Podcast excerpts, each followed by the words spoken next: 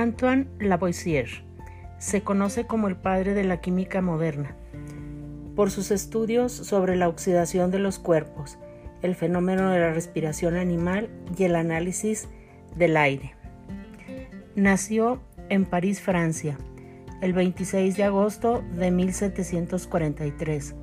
Fue uno de los principales protagonistas de la Revolución Francesa, la misma a la que pertenecieron personajes como René Descartes, Isaac Newton y Nicolás Copérnico, entre otros grandes de la ciencia.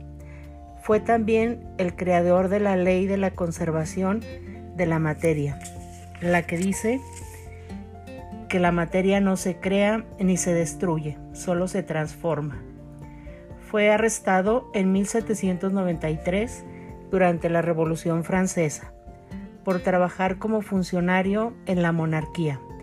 Importantes personalidades hicieron hasta lo imposible por salvarlo de la guillotina, pero parece que cuando se expusieron todos los trabajos que había realizado, Lavoisier, el presidente del tribunal, pronunció la famosa frase, la República no necesita ni científicos ni químicos, no puede detenerse la acción de la justicia.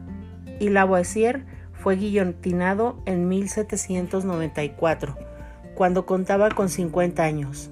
El conocido matemático Joseph Ramsch afirmó al día siguiente de su ejecución, ha bastado un instante para cortar la cabeza, pero Francia necesitará un siglo para que aparezca otra que se le pueda comparar.